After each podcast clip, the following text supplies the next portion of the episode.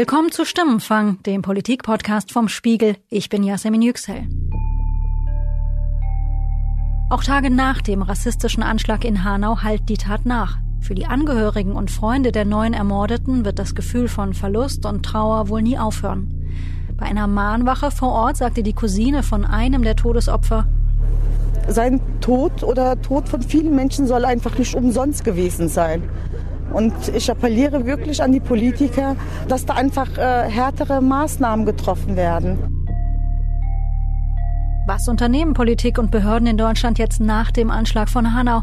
Das ist mein Thema in dieser Folge von Stimmfang und ich habe meinen Kollegen Wolf Wiedmann Schmidt eingeladen. Er leitet das Team Innere Sicherheit hier im Spiel Hauptstadtbüro. Hallo Wolf. Hallo.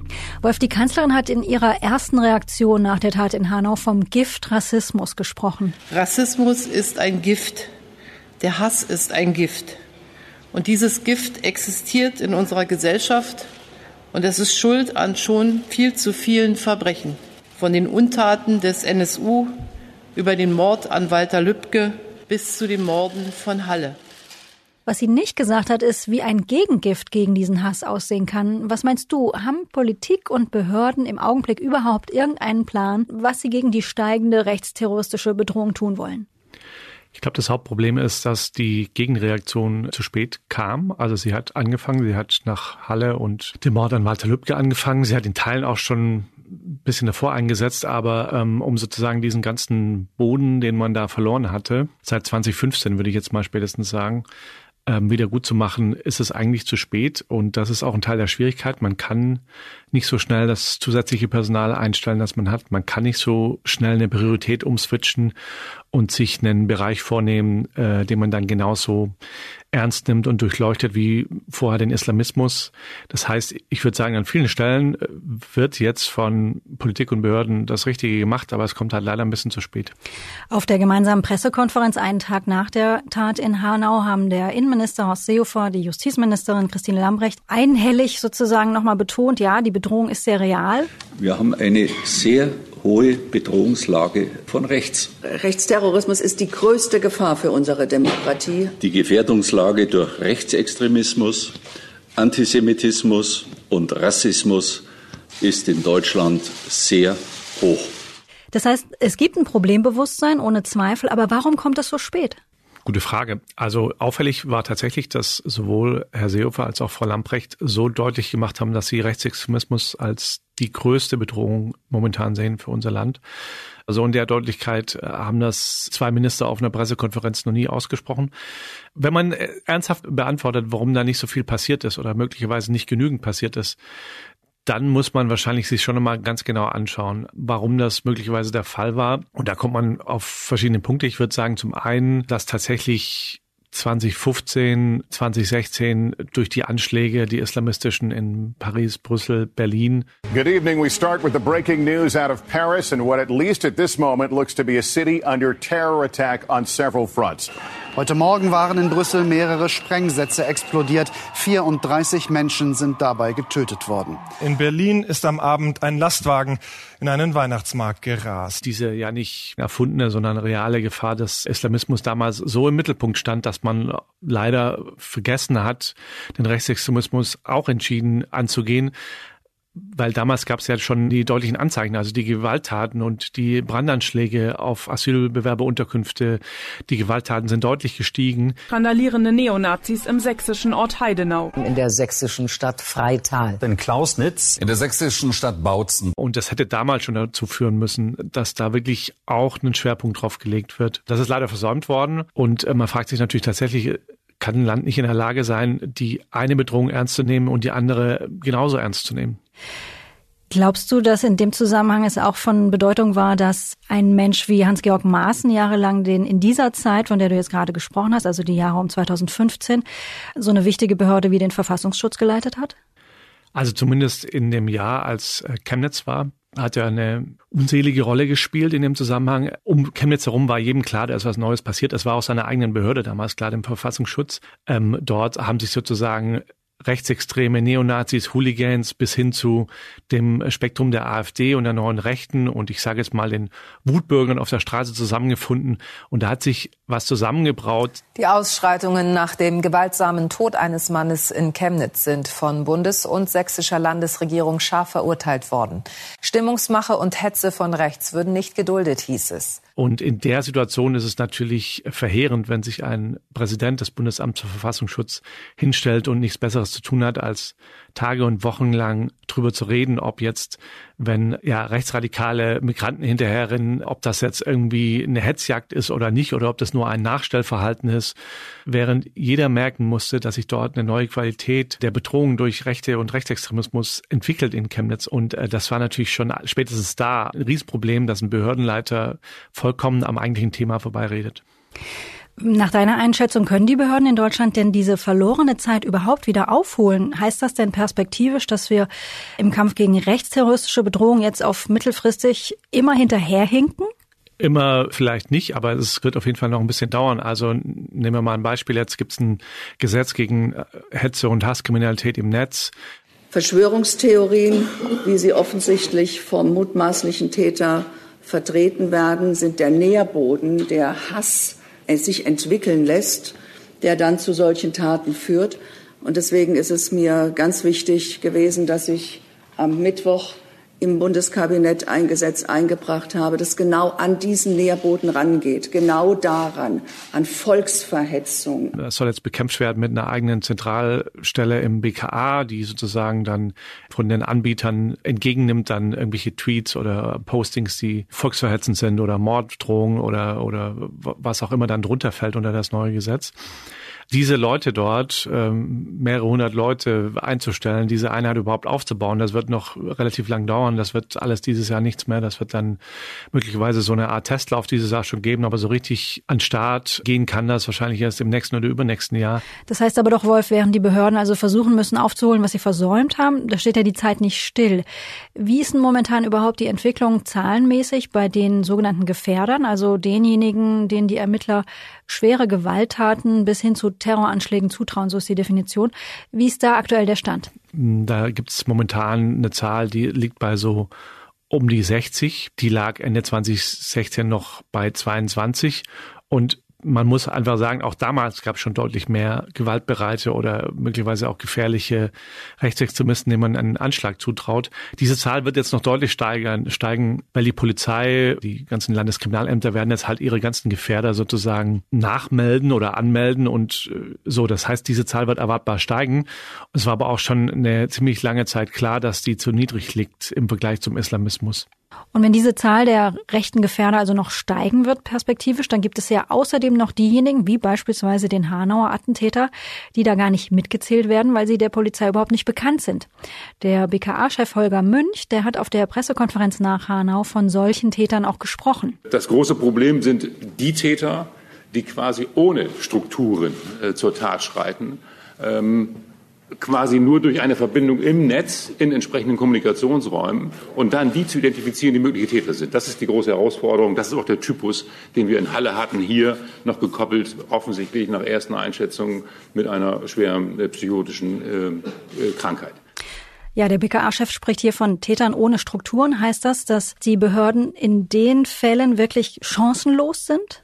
Sie sind zumindest, würde sagen, in Teilen darauf angewiesen, auf Hinweise auf, aus dem Umfeld oder auf ja, Hinweise auch von Nutzern im Netz, die sowas erkennen und bemerken. Natürlich können sie oder müssen sie auch versuchen, in diese Räume vorzudringen.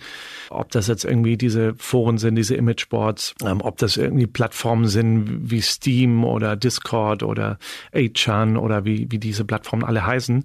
Allerdings ist es einfach nicht so leicht, dort überhaupt rauszufinden, wer dort kommuniziert. Also wenn da jemand möglicherweise Hinweise darauf gibt, dass er was plant, dass er eine Tat vorbereitet, ähm, kann man versuchen, dem nachzugehen. Äh, und das müssen die Behörden auch. Aber wenn man ehrlich ist, sind Täter wie die in Hanau und auch in Halle tatsächlich nicht so einfach zu erkennen. Und da würde man auch irgendwie lügen, wenn man sagen würde, das wird in Zukunft alles verhindert werden. So ein Versprechen kann ernsthafterweise niemand abgeben. Wolf, du bist von Berufswegen ab und zu in diesen Foren unterwegs. In was für eine Welt schaust du da? Also die Foren, ob das jetzt irgendwie auf VK ist, was ja auch so eine Plattform ist, die recht beliebt ist bei Rechtsextremen, dort sozusagen findet man natürlich alles. Also vor allen Dingen ganz viele zynische menschenverachtende Bilder, auf denen dann eben ganz oft irgendwie ähm, Migranten, Flüchtlinge zu sehen sind, die verhöhnt werden, über die die übelsten Sprüche gemacht werden. Auch Witze über meinetwegen ja, den toten Flüchtlingsjungen am Strand. Äh, das ist schon alles abgrundtief und zynisch und menschenverachtend. Bei den Imageboards, in denen der Täter von Halle unterwegs war, da sind sozusagen die Verschwörungstheorien oder die Welten, in denen er sich bewegt hat, also zum einen viele rassistische Verschwörungstheorien, aber auch ganz viel oft Frauenverachtung und Frauenfeindlichkeit. Also man merkt schon, dass es oft junge Männer sind, die offenkundig auch wirklich massive Probleme haben, irgendwie mit, mit Frauen umzugehen oder vielleicht auch irgendwie in ihrem Leben noch nie eine Freundin hatten äh, und ihren, ihren Hass dann auch entwickeln, äh, sowohl auf Migranten als auch auf Frauen und äh, all das nimmt da wirklich eine gefährliche Mischung an. Der Grüne Cem Özdemir, der hat wenige Stunden nach der Tat in Hanau ein Video geteilt auf Facebook und auf Twitter. Ähm, ich will uns mal ein Stück daraus vorspielen. Ich will, dass 2020 in die Geschichte der Bundesrepublik Deutschland eingeht als das Jahr, wo wir endlich angefangen haben, ernst zu machen mit dem entschiedenen Kampf gegen die rechtsradikale Gefahr und Herausforderung. Und zwar online wie offline. Ich will, dass das Gerede von den Einzeltätern, die es halt hier und da mal so gibt, ein Ende hat. Dass wir die Strukturen zerschlagen und alles dafür tun, dass dieser Sumpf trockengelegt wird. Ja, wie falsch ist deiner Meinung nach diese reflexhafte Rede von Einzeltätern? Das ist eine Debatte, die jedes Mal aufs Neue geführt wird. Ich, ich würde sagen, wenn man als Einzeltäter jetzt erstmal als Kategorie fasst, ob jemand alleine die Tat begangen hat oder in einer Gruppe von Leuten, dann macht die Unterscheidung ein Stück weit noch Sinn. Auf der anderen Seite ist auch klar, dass jeder Einzeltäter, jede einzelne Wolf, was ja auch so, eine, so, ein, so ein Begriff ist, der immer wieder verwendet wird, eingebettet ist in Umfeld und auch vor allen Dingen im virtuellen Raum in, in Umfeld eingebettet ist dort sozusagen sein, seine Verschwörungstheorien aufsaugt, sein Weltbild bestätigt bekommt, so dass sozusagen, wenn man es genau nimmt, den wirklichen Einzeltäter es ja eigentlich dann nie gibt. Das heißt, es geht um isoliert agierende Täter, die aber in einem gesellschaftlichen Zusammenhang stehen. Und der sieht in unserem Land eben so aus, dass die AfD regelmäßig Hetze anfeuert oder ein ganz praktisches Beispiel für Alltagsrassismus in Deutschland. Wenn du, Wolf Wiedmann Schmidt und ich, Yasemin Yüksel, wenn wir beide uns auf eine Wohnung bewerben, dann ist die Wahrscheinlichkeit, dass du sie bekommst, wesentlich höher. Welche Mitverantwortung trägt also etwa die AfD, auch wenn sie in Hanau logischerweise nicht den Abzug gedrückt hat? Genauso würde ich das sehen. Das Klima, das entstanden ist in den letzten Jahren, das hat die AfD mitgeprägt. Klima von Hass und von Hetze. Und natürlich fühlt sich jemand ermutigt, dann selber zur Tat zu schreiten. Ob das in der Halle ist, ob das jetzt in Hanau ist, ähm, ob das der Wort auf Walter Lübcke war. Ich würde jetzt nicht sagen, die AfD hat dort geschossen oder mitgeschossen, aber sie muss sich schon die Frage stellen, was sie dazu beigetragen hat, zur Spaltung dieses Landes, zur, zur Hetze und zum Hass, der entstanden ist. Und um diese Verantwortung kann sie sich nicht drücken. Jetzt haben wir gesprochen über, wie schwierig für die Behörden das Aufspüren, das Ermitteln gegenüber solchen isoliert agierenden Tätern ist. Wenige Tage vor der Tat in Hanau ist den Behörden ein Schlag gelungen. Es wurde eine mutmaßlich rechte Terrorzelle, die sogenannte Gruppe S, zerschlagen. Der Generalbundesanwalt hat zwölf mutmaßliche Rechtsextremisten festnehmen lassen. Nach der Inhaftierung von mutmaßlichen Mitgliedern und Unterstützern einer rechten Terrorzelle sind weitere Details bekannt geworden. Die Männer sollen Anschläge auf Politiker und Muslime geplant haben. Wolf, kannst du was dazu sagen, was für Menschen das sind, die Mitglieder in dieser mutmaßlichen rechten Terrorzelle? Was für einen Hintergrund haben die? Bemerkenswert bei der Gruppe S ist, wie ich finde, aus welchen unterschiedlichen Milieus sie sich zusammensetzt. Ähm, da gibt's Leute, die kommen aus so rechten, rechtsextremen Bürgerwehren. Andere sind eher so Reichsbürger, die in diesem Hintergrund verortet sind. Dann gibt es andere, die haben sich auch schon Teil in der klassischen rechtsextremen Szene bewegt. Und dann sind aber auch Leute dabei, die ja eher so normale bürgerliche Berufe haben. Ein Betreiber einer Metallfirma in, in Baden-Württemberg und zum Beispiel auch ein ja, Mitarbeiter, ein Verwaltungsmitarbeiter der Polizei in Hamm in Nordrhein-Westfalen. Und das ist schon ja, bemerkenswert und auch bedenklich, dass sich so eine Gruppe da zusammenfindet und offenbar wirklich Anschläge ins Auge gefasst hat auf Moscheen in mehreren Bundesländern. Welche Ziele konkret verfolgten die Mitglieder dieser Gruppe? Also es gab Hinweise, dass sie äh, sich getroffen haben und besprochen haben, dass man doch Moscheen angreifen soll möglicherweise zehn Mann, zehn Bundesländer oder alternativ zwei Mann-Kommandos in, in fünf verschiedenen Orten zuschlagen, dass man dafür irgendwie Geld sammelt, zusammenwirft, jeder gibt Geld und zwei sollten dafür verantwortlich sein, angeblich Waffen zu beschaffen. Tatsächlich hat man zum Teil auch schon scharfe Waffen gefunden dann bei den Durchsuchungen, auch zum Teil selbstgebaute Waffen, ähnlich wie sie der Attentäter in Halle benutzt hat das ist jetzt nicht so, dass das alles beruhigend ist. Auch zum Beispiel selbstgebaute Handgranaten wurden dort gefunden, alle möglichen Äxte und Armbrust, Messer. Ähm, die hatten sich zum Teil doch schon ausgestattet mit einem Arsenal an Waffen. Und zumindest der Verdacht besteht eben, dass sie das durchaus ernst gemeint haben. Und kannst du noch mal schildern, woran liegt es also, dass den Behörden in solchen Fällen durchaus auch Ermittlungserfolge gelingen, anders als bei einem Attentäter wie beispielsweise in Hanau? Eine Gruppe äh, zu bemerken und auszuheben, äh, scheint zumindest doch jetzt häufiger gelungen zu sein. Also es gab ja mehrere Festnahmen, es gab mehrere Gruppen, Revolution Chemnitz, Old School Society, Gruppe Freital, jetzt die Gruppe S.